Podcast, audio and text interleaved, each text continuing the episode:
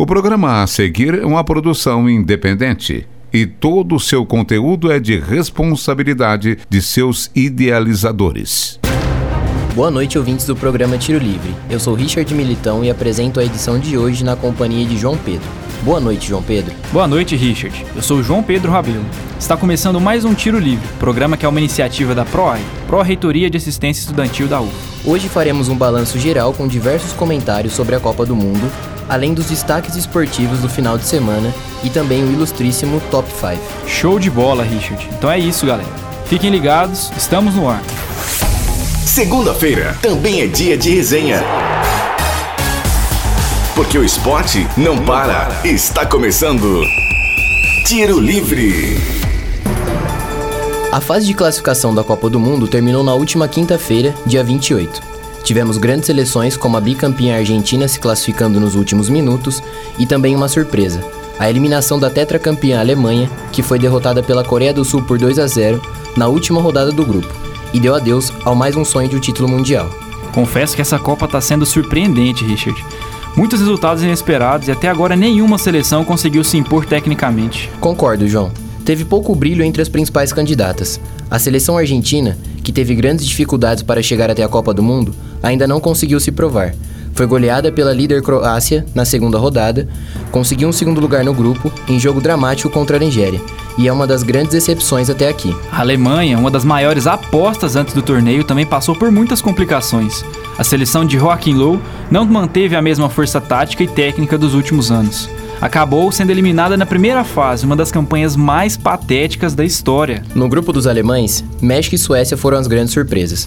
Os mexicanos tiveram uma proposta de jogo interessante nessa Copa e dividiram a liderança do grupo A com a equipe sueca. Ambos conquistaram seis pontos na fase classificatória. No entanto, a Suécia levou melhor no saldo de gols, após a vitória por 3 a 0 na última rodada sobre os mexicanos. A Espanha até começou a Copa com uma grande exibição diante de Portugal. Porém, nas partidas seguintes, sofreu diante de seleções inferiores, não apresentando o mesmo desempenho da primeira rodada, e teve o risco de ficar na segunda colocação do grupo. Mas quem ficou com essa posição foi Portugal, e Cristiano Ronaldo foi decisivo para a classificação de sua seleção. A seleção brasileira também não teve um bom desempenho até agora. Uma estreia fraca contra a Suíça, um jogo mediano diante da Costa Rica e uma partida considerada boa frente à Sérvia, na terceira rodada. Tem razão, João. Achei que faltou um pouco mais a participação dos nossos principais jogadores, como Neymar, Marcelo, William, Paulinho e Gabriel Jesus. E também uma postura mais incisiva nas partidas classificatórias. É verdade, Richard, mas também tivemos um grupo um tanto complicado. Suíça e Sérvia não são as seleções fracas e tiveram propostas interessantes, que dificultaram o jogo coletivo e individual do Brasil. A questão tática também foi bastante importante e colaborou para a construção dos resultados finais do grupo. E se de um lado, algumas seleções não cumpriram com as expectativas, do outro, teve seleção fazendo seu papel direitinho. O Uruguai, favorito do grupo A, terminou em primeiro, seguido da seleção da casa, a Rússia que, empurrada pela torcida, fez campanha empolgante nessa primeira fase. É, Richard, por falar em empolgação, o que dizer da famosa geração belga? O time de Hazard, Lukaku, De Bruyne e companhia parece mais maduro. Fez a tarefa de casa, passou o rodo e conseguiu os nove pontos sem apertos. A Inglaterra terminou em segundo no grupo G. Pô, João, a seleção francesa também tem suas estrelas. Tem Pogba, Griezmann, Titi, Mbappé. É muito jogador bom. E os caras fizeram uma campanha segura, dentro do esperado. Se classificaram sem dramas e são bons candidatos, hein? A Dinamarca também passou sem sustos, com uma postura tática que girou em torno do meia Eriksen, assim como fizeram nas eliminatórias europeias para a Copa do Mundo. Agora eu vou falar sobre um dos melhores grupos da Copa, o Grupo H. A Colômbia desbancou Senegal na última rodada, tomou a vaga dos africanos e passou em primeiro. Os japoneses, por sua vez, passaram no sufoco. Perderam para a Polônia e, no critério do desempate, aquele de menor número de cartões amarelos, passou em segundo lugar. E com a fase de grupos já concluída, tivemos os primeiros jogos de mata-mata das oitavas de final no último sábado, dia 30. E foram jogões, viu? França e Argentina abriram a rodada. Os Blues, com requintes de crueldade de um jovem Mbappé, passaram pelos albicelestes. O placar foi de 4 a 3 para os franceses. Mbappé foi o destaque do time após ter marcado duas vezes e ter sofrido um pênalti. A derrota mandou o time de São Paulo para casa e deixou no ar rumores sobre esse ter sido o último tango de Lionel Messi em participações internacionais. O outro jogão do dia foi entre Uruguai e Portugal. Os celestes de Cavani e El Pistoleiro Soares passaram pelos lusos pelo placar de 2 a 1. Os dois gols uruguais foram marcados por Cavani. O primeiro numa jogada trabalhada entre Soares e El Matador Cavani, e o segundo num tapa de classe do centroavante do PSG. É, João. O gajo Cristiano Ronaldo não conseguiu passar pela forte defesa do técnico Oscar Tabares. O zagueiro luso brasileiro Pepe achou um gol em uma jogada de bola aérea, mas não foi o bastante. Os portugueses encerraram assim mais uma participação em Copas do Mundo. Olha, Richard, achei surpreendente a forma como Messi e Cristiano se despediram no mesmo dia. Com esses resultados, o chaveamento já revelou o primeiro confronto das quartas de final, e será entre França e Uruguai. Com toda certeza, mais um jogaço. Mas a gente já continua com esse tema, porque o bate-papo ainda promete muito depois desses resultados. Com certeza, João. A gente começa e não quer mais parar. Vamos dar um giro no top 5 com a Bárbara Fernandes. No Tiro Livre, os principais assuntos no Top 5. Fala galera, no Top 5 de hoje descobriremos 5 curiosidades sobre a Copa do Mundo, desde seus primórdios até os dias atuais. Em quinto lugar, um marco na história do Panamá. Apesar da goleada sofrida para a Inglaterra, 6 a 1, a seleção panamenha fez festa ao marcar seu primeiro gol em Copa do Mundo. Isso mesmo, galera, o primeiro gol da história do país em Copas do Mundo. O feito foi mérito do zagueiro Balói, que já passou pelo Brasil, no Grêmio e no Atlético Paranaense. O quarto lugar do nosso top 5 comoveu um país inteiro e deixou os fãs do esportes chocados com a diferença cultural. Mesmo com a vitória sobre a Alemanha, a Coreia do Sul foi eliminada e seu principal jogador, Hong Min-song, terá que prestar serviço militar ao seu país. Por lei, todo sul-coreano é obrigado pelo governo a cumprir 21 meses de serviço no exército, até os 28 anos. Ainda com 26 anos, o atacante do Tottenham da Inglaterra terá que interromper sua carreira por dois anos para servir seu país. Mas ainda há esperança para ele, pessoal. A lei sul-coreana também determina que os atletas que ganharem uma medalha nos Jogos Olímpicos ou ouro nos Jogos Asiáticos podem se livrar da obrigação, ou seja, se subir ao pódio no torneio, que acontece em setembro na Indonésia, Son pode seguir sua carreira normalmente. Na terceira posição está um feito espetacular para a trajetória das mulheres na história do jornalismo esportivo. É que pela primeira vez, uma mulher brasileira narrou um jogo em Copa do Mundo. A dona dessa conquista foi Isabelle Moraes, de 20 anos, formada em jornalismo pela UFMG. Isso só foi possível graças à Fox Sports, que realizou o concurso Narra Quem Sabe. O concurso selecionou três mulheres para narrar os jogos ao longo da competição. Isso não é incrível, mas as conquistas das mulheres no âmbito esportivo não param por aí. Na nossa segunda colocação, as iranianas lotaram os estádios com seus véus, ou não, cores e alegria. No jogo entre Espanha e Irã, em seu país, elas são proibidas por lei de frequentar estádios e ginásios esportivos. Isso acontece desde 1981. Então, a cada nova classificação do Irã para uma Copa, as mulheres fazem questão de marcarem presença. E para finalizar nosso top 5, trazemos a sina dos campeões do mundo. É que desde a edição de 98, todos os campeões do mundo de um ano são desclassificados na fase de grupo da Copa seguinte. A França ganhou em 1998 e não passou nem para as oitavas em 2002. O mesmo aconteceu com a Itália, campeã em 2006 e eliminada na fase de grupos em 2010. A Espanha, campeã em 2010, foi eliminada em 2014. A única exceção até agora é o Brasil, que foi campeão em 2002 e não caiu em 2006. E a Zika já se repetiu nesse ano. A Alemanha, que ganhou a última edição do Mundial, foi eliminada semana passada na edição da Rússia. Valeu, Bárbara. Quanta coisa interessante, né, Richard? Mas e as emoções dos últimos jogos da Copa? É, os jogos de domingo tiveram grande dose de emoção mesmo, João. A primeira partida foi entre Espanha e a anfitriã Rússia. A equipe de Fernando Hierro saiu na frente após um gol contra, mas depois deixou o jogo esfriar e no final do primeiro tempo, Dilba empatou a partida numa cobrança de pênalti. No segundo tempo, a Espanha, como de costume, teve a posse de bola, mas não conseguiu ser efetiva na sua proposta.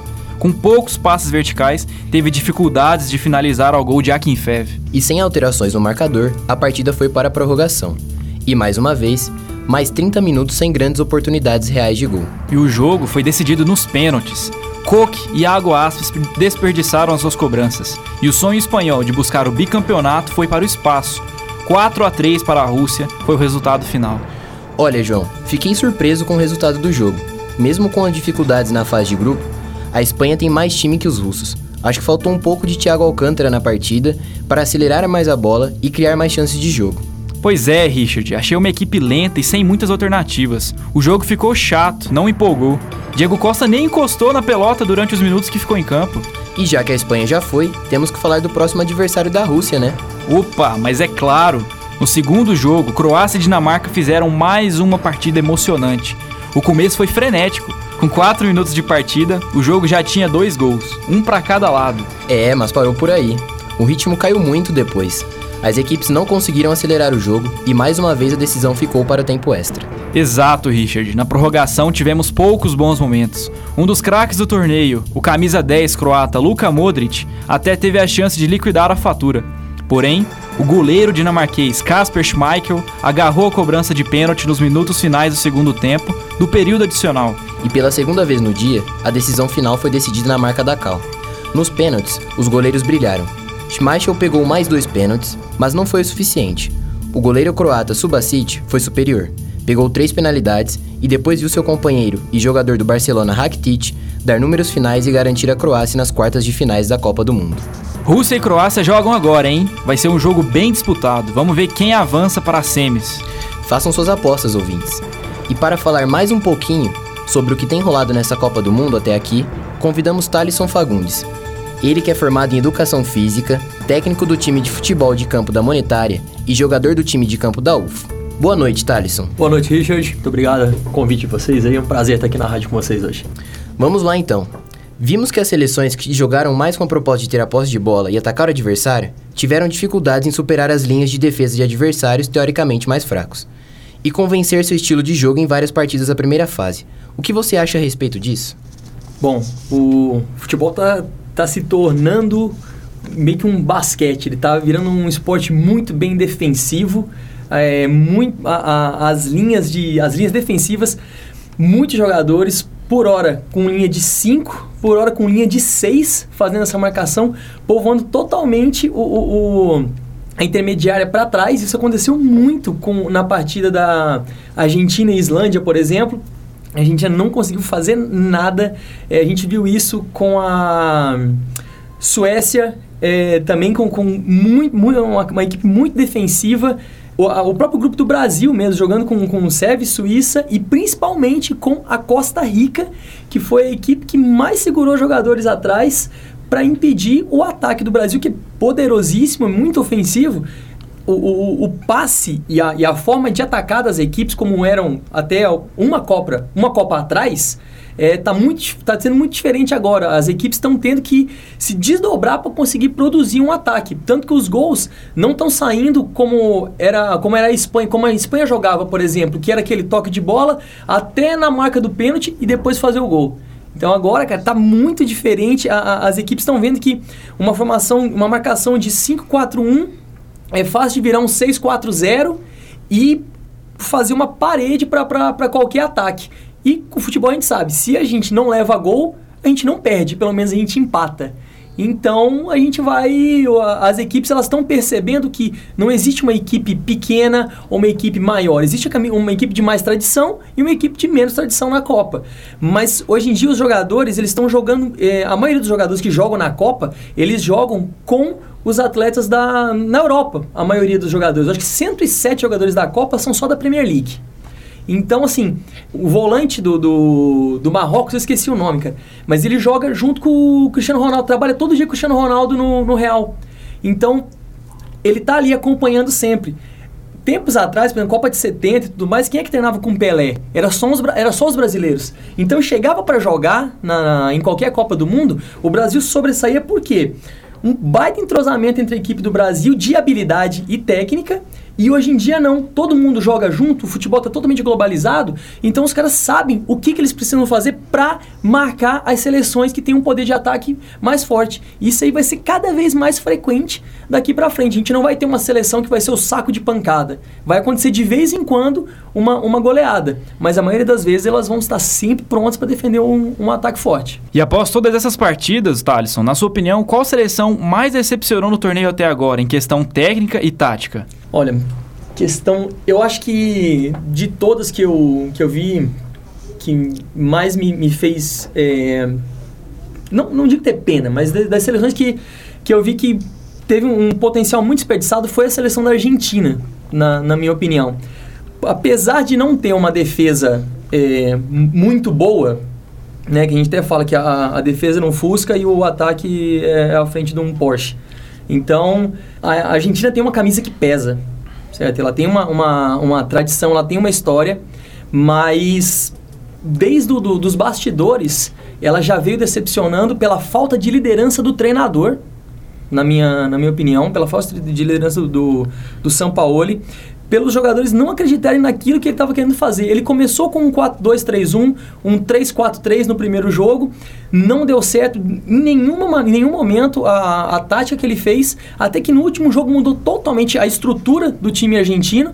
E parecendo que sim, que realmente o Messi e o Mascherano que estavam dando as ordens no, no, no, time e começaram o último jogo num 4-4-2 contra a Nigéria e conseguiram a vitória, né? Então, eu acho que, pela tradição, a Argentina foi, apesar de ter passado, foi a equipe que mais decepcionou. Às vezes a gente fala da Alemanha, que a Alemanha, apesar da maldição da, das Copas, né, de perder no, no, na Copa seguinte no primeiro grupo, cara, a Alemanha, ela teve um, um, um apesar de não ter conseguido estabelecer uma defesa firme e forte como ela teve na outra Copa, em que ela conseguia se organizar em blocos e evitar evitar passagem de jogadores rápidos como o Lozano no México, que arrebentou em cima deles, a Alemanha, quando, quando necessitava, ela sabia jogar muito bem, cara. Teve hora que ela fazia uma linha de seis no ataque, pressionou a Suécia um tempo inteiro para para vencer o jogo e venceu no final, né? Foi, foi é, agraciada com, com aquela falta do, do, do, camisa 21 da, da Suécia e, e o Kroos, um toque de craque, fez o gol. E eu acho que a Alemanha não decepcionou tanto dessa maneira porque a Alemanha quis jogar, a Alemanha foi para cima, em nenhum momento ela teve é, ela perdeu a vontade de jogar. Diferente da, da Argentina, que você tinha como liderança só o Messi e o Mascherano e parecia que eles não estavam afim de jogar. Não sei qual o motivo, se era mesmo São Paulo ou não. E isso fez com que o time todo ficasse em decadência a Copa inteira. Bom, falando um pouco sobre os craques, Messi e Cristiano Ronaldo estão mais uma vez fora da disputa de um Mundial. Você acha que isso diminui, influencia alguma coisa na, na carreira, na continuidade da carreira deles? Ah, eu acho que por tudo que eles já fizeram na carreira, não, não diminui. É óbvio que seria sensacional se as duas equipes tivessem passado e tivesse um confronto Messi contra Cristiano Ronaldo né, numas quartas. Eu acho que muita gente torceu para que isso acontecesse, mas é, eu acho que eles têm uma, uma história já sensacional ao longo dos mundiais e eles são tipo aquele cara inteligente da faculdade que trabalha com mais cinco quer folgar junto com ele, né? Tipo, tem o trabalho, ele faz tudo e o resto ele carrega nas costas. Vocês sabem como é que é que todo mundo universitário, a gente a gente sabe como é que é essa galera, né? Então, é muito difícil que quando você tem um cara muito acima da média e você tem uns quatro ou cinco que são medianos, mas tem uns três ou quatro ali que estão abaixo da média. É, é, é, muito difícil de um cara só conseguir levar uma, uma equipe assim para fases seguintes, né? Mas eu acho que isso não influencia muito na, na carreira dos dois. Agora, principalmente que fizeram, principalmente o Cristiano Ronaldo, que fez um. tá tendo um excelente ano, né? E provavelmente vai caminhar aí para melhor do mundo de novo com, com conquista da Champions e, e uma classificação do Portugal para a próxima fase. É, eu acho que isso não não vai afetar de maneira negativa definitivamente nada. Acho que todo mundo entende o tanto que eles sofreram durante a Copa para tentar levar as duas seleções para frente. Agora falando sobre melhor do mundo e seleção brasileira, Thalisson, se a seleção passar e vencer a Copa do Mundo e se Neymar se tornar o personagem principal da conquista, você acha possível que ele supere Cristiano e seja eleito o melhor do mundo nessa temporada? Eu adoraria, cara. Eu sou muito fã do Neymar, gosto muito do, do, do estilo de jogo dele, agressivo e ousado como ele sempre foi. Mas eu acredito que esse ano ele não consegue levar o melhor do mundo porque ele ficou. Ele teve aquela lesão no, no, no pé, então ele ficou muito tempo parado.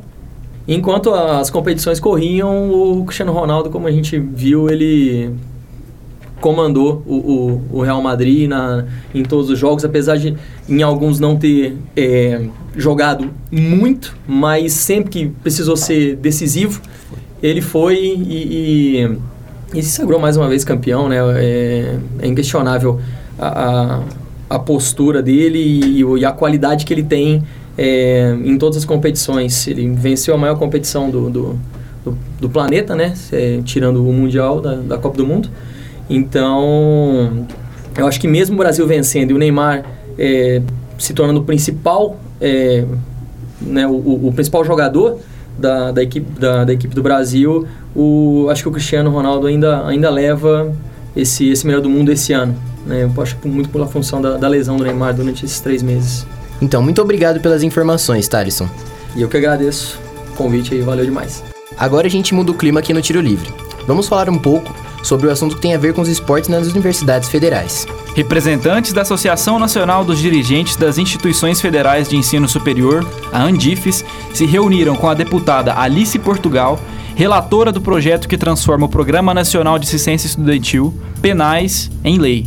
O encontro aconteceu na última terça-feira, dia 26, em Brasília.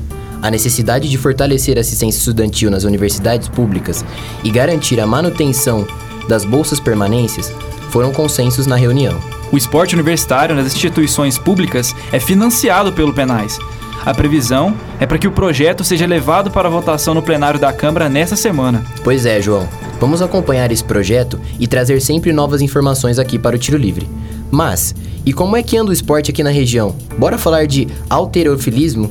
Bora, Richard. O que você manda aí? Os paratletas do Clube Desportivo para Deficientes de Uberlândia da Futel se destacaram na terceira fase nacional do circuito de alterofilismo. O evento aconteceu entre os dias 22 e 24 de junho em São Paulo e reuniu 161 atletas de todo o Brasil, sendo 25 deles representantes do time uberlandense. Em 7 das 18 disputas, a equipe garantiu o lugar mais alto do pódio, conquistando também 8 pratas e 4 bronzes. Os atletas Maria Rita Martins, Lara de Lima, Amanda Souza e Matheus Assis ainda quebraram quatro recordes brasileiros. Maria Rita competiu na categoria até 69 quilos e obteve uma marca de 74 quilos levantados, conquistando o novo recorde brasileiro júnior. Ela falou com o tiro livre sobre a emoção de conseguir um resultado tão expressivo. Não tem palavras para te descrever. A energia que eu senti ao sair do palco de competição, olhar para a tela e ver todos os três movimentos válidos, todo mundo do ginásio aplaudindo, meus amigos de equipe gritando, amigos de outras equipes também batendo palma, gritando, me parabenizando. Então, assim, foi um momento mágico. Sobre a emoção daquele momento, eu não sei nem te descrever ela. Porque é surreal você ir focada em quebrar um ou dois recordes e chegar lá e ver que você fez todos os levantamentos válidos, que a sua preparação valeu a pena. Enfim, é uma sensação única que eu não sei nem descrever. Parabéns para a equipe da Futel CDDU. Agora, os atletas seguem a preparação para o Campeonato Brasileiro que irá acontecer em outubro. 21 atletas uberlandenses já atingiram as marcas necessárias e estão classificados para a competição. E neste sábado, 1 de julho, também aconteceu na cidade o segundo Festival Escolar de Rugby de Uberlândia. O evento é uma iniciativa do time Uberlândia Rugby, em parceria com a FUTEL, a Secretaria de Educação da cidade e a Confederação Brasileira de Rugby. O projeto tem o intuito de capacitar os professores de educação física da rede municipal a ensinar a prática do rugby na escola. A repórter do Tiro Livre Clarice Bertoni compareceu ao Parque do Sabiá, local onde aconteceu o evento, e nos traz informações. Olá, ouvintes do Tiro Livre. Ao meu lado, Arthur Luz, do Uberlândia Rugby, que vai nos falar sobre o evento. O evento é uma iniciativa do Uberlândia Rugby, junto com a Secretaria de Educação e a FUTEL e a Confederação Brasileira de Rugby. É, o projeto consiste em ensinar os professores da rede municipal de educação, os professores de educação física, a ensinar o rugby na escola.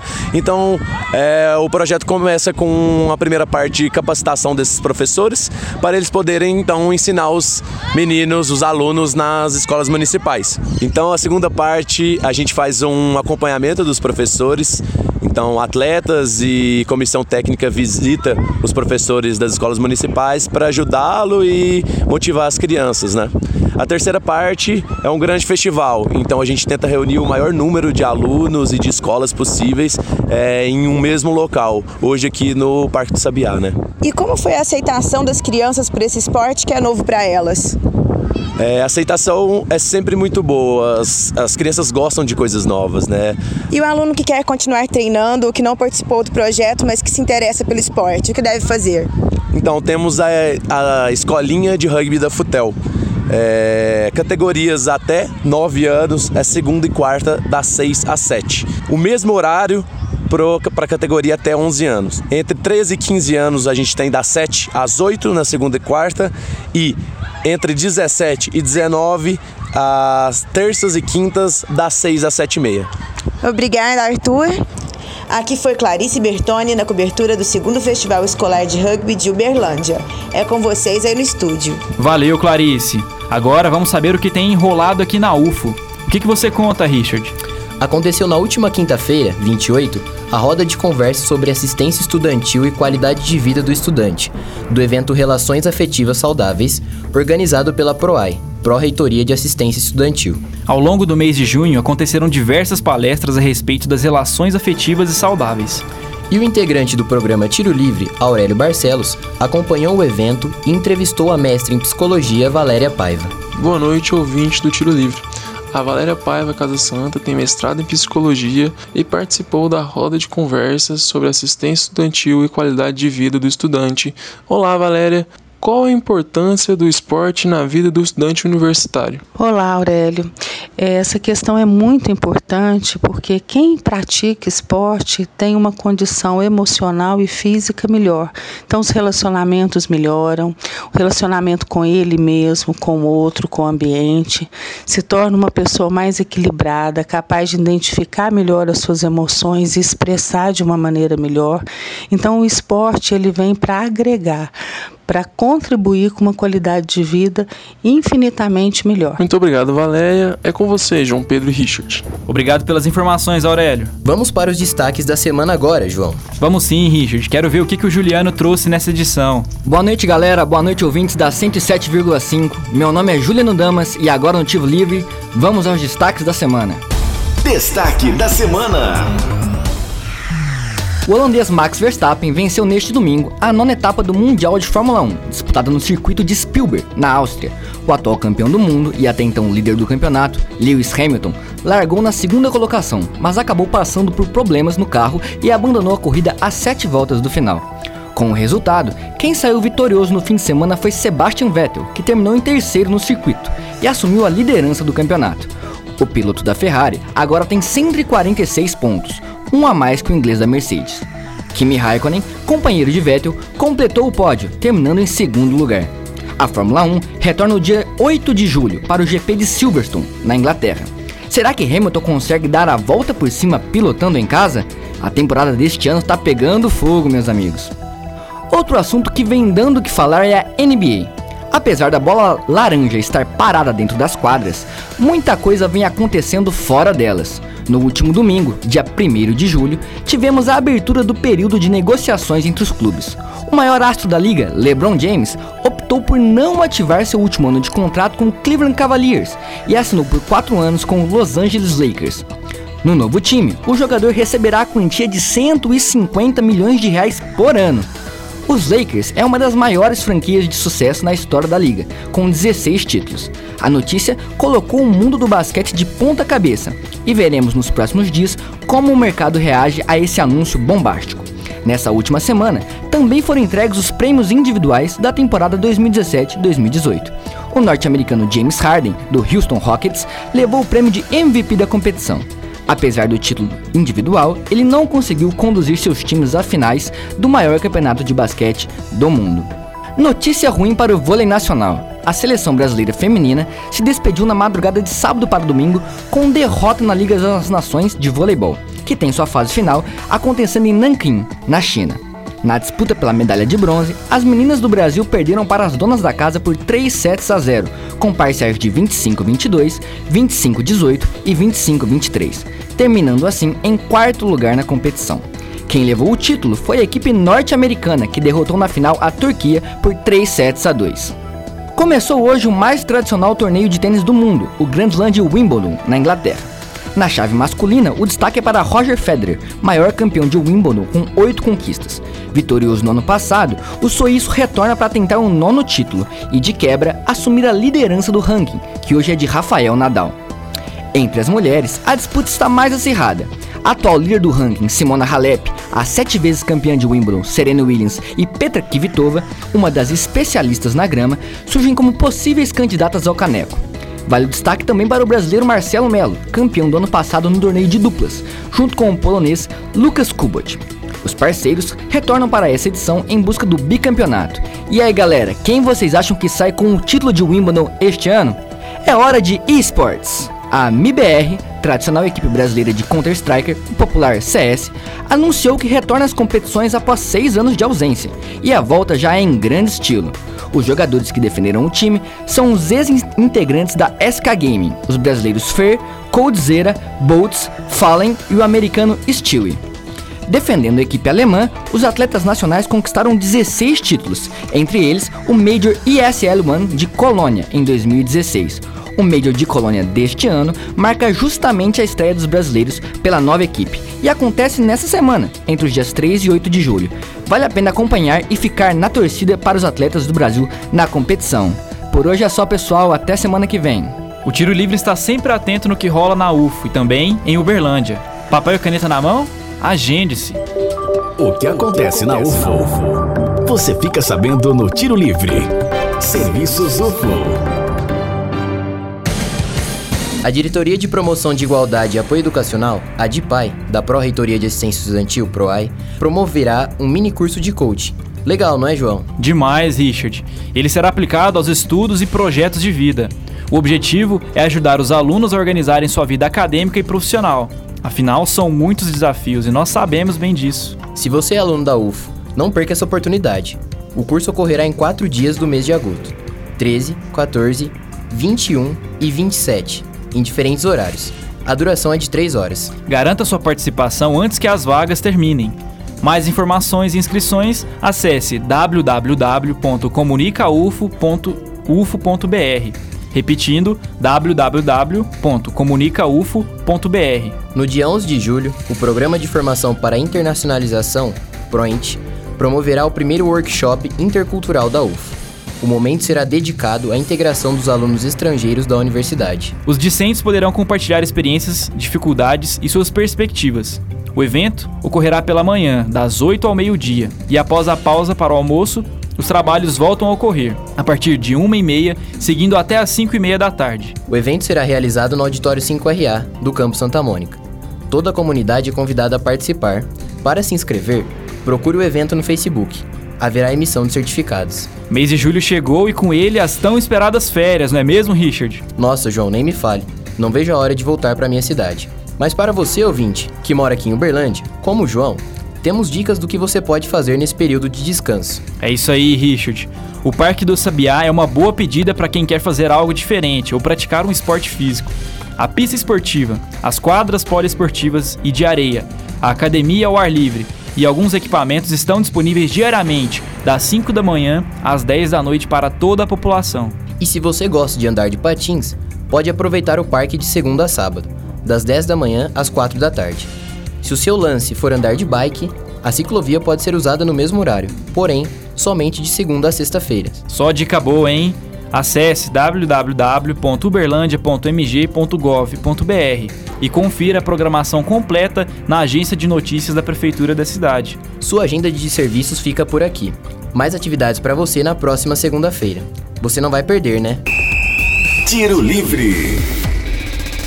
Apito final do Tiro Livre de hoje. E para sugestões e dúvidas, mande mensagem para o Facebook da Rádio Universitária www.facebook.com barra Universitária FM.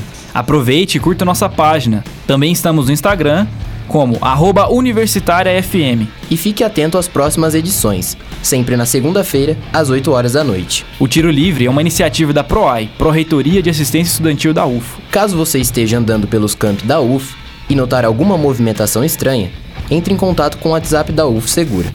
34 9 9996 4597, repetindo, 34 9996 4597. Essa edição foi produzida por Aurélio Barcelos, Bárbara Fernandes, Benício Bartista, Clarice Bertoni, Edinho Borges, João Pedro Rabelo, Juliano Damas, Mário Azevedo, Melissa Ribeiro, Pedro Vitor Rodrigues, Richard Militão, e apresentada por João Pedro Rabelo e Richard Militão. Boa noite, João. Muito boa noite, ouvinte. Obrigado pela companhia. Boa noite, Richard. Boa noite esportiva a todos. Até a próxima segunda. Universitária apresentou Tiro Livre.